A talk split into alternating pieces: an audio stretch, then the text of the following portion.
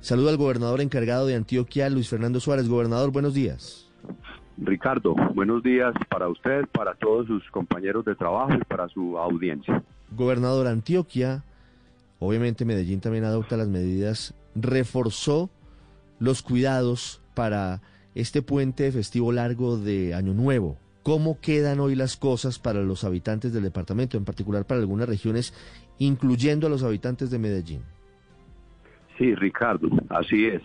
Ayer hicimos nuevamente el análisis de las cifras y mm, diría yo principalmente por eh, la alta ocupación de camas de cuidados intensivos, tomamos esta decisión.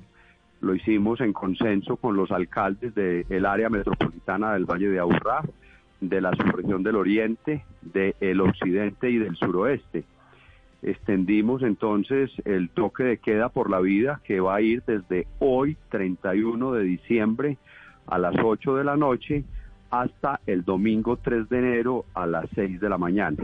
Igualmente, Ricardo, extendimos la alerta roja hospitalaria que estaba hasta el 4 de enero, la extendimos hasta el miércoles 13 de enero a las 0 horas.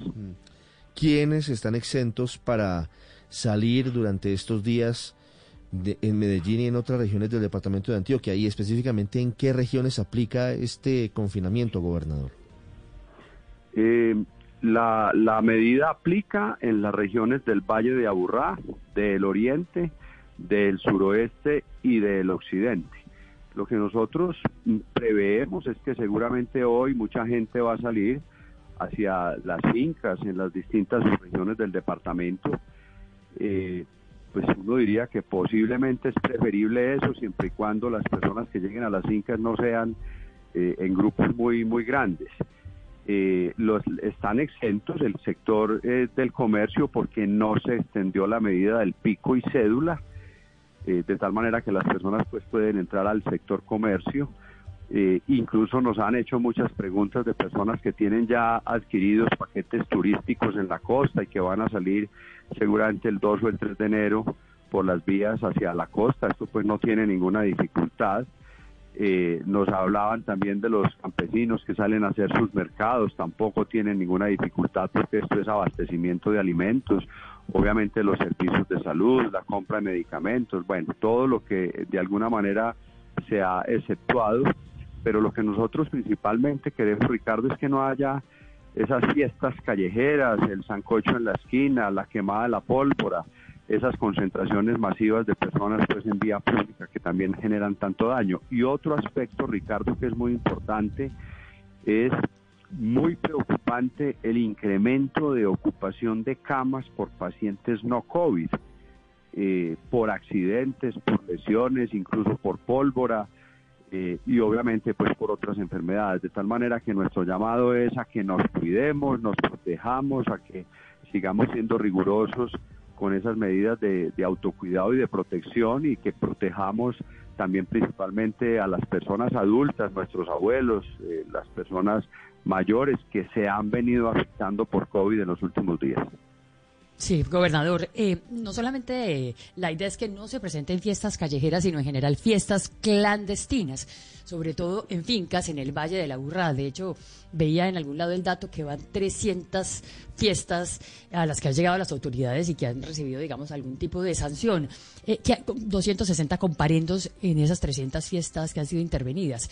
¿Qué hacer, gobernador, en este caso puntual de esas situaciones que se dan en, fincas a lo largo y ancho?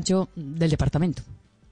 Sí, esa es una dura realidad. La gente no, no, no ha asimilado el mensaje de lo grave de la situación en la que estamos eh, y por eso pues nuestro llamado a que no realicen ese tipo de actividades. No hay fuerza pública suficiente para poner en cada sitio para cuidar pues este tipo de situaciones. Nuestro principal llamado siempre estará en esa ruta del autocuidado pero esa es una realidad que nos preocupa porque pues después de casi un año de tomar medidas restrictivas, muchas personas no han aprendido la lección y ese es el llamado que hacemos. Gobernador, nos preguntan eh, varios oyentes pueden entonces ir a, por ejemplo, Santa Fe de Antioquia si tienen reserva de hotel? Es decir, el confinamiento les permitiría viajar a quienes tenían prevista esta, esta posibilidad? Sí, Ricardo, así es. Eh, incluso pues personas que ya tienen comprados paquetes turísticos el 2 de enero o el mismo 3 de enero no van a tener problema para desplazarse por las vías, entre otras cosas son vías nacionales en las que no se pueden poner restricciones en la movilidad incluso el transporte público intermunicipal va a estar prestando servicio, pero siempre nuestro llamado es ese, a que nos cuidemos. Gobernador, buenos días. Sobre esa preocupación por la ocupación de camas UCI, que ya está en el 82%, ¿planean de la gobernación expandir más el sistema de atención con más camas UCI o con más eh, camas hospitalarias? Pues lo complejo del tema es que eh, eh, de alguna manera ya hay cansancio, agotamiento en el personal de la salud pero hay otro hecho que es muy preocupante y que no va a haber solución en el corto plazo y es el desabastecimiento de insumos y medicamentos. Este no es un tema pues de Antioquia, esto es un tema mundial eh, que también está llevando incluso a que muchos hospitales incluso está empezando a encerrar camas precisamente por ese desabastecimiento. Ese es otro aspecto que nos obliga a tomar estas medidas porque el cansancio del personal del sector salud, pero también el desabastecimiento de insumos y medicamentos. Es el gobernador del departamento de Antioquia, gobernador encargado Luis Fernando Suárez. Gobernador, gracias y un feliz año.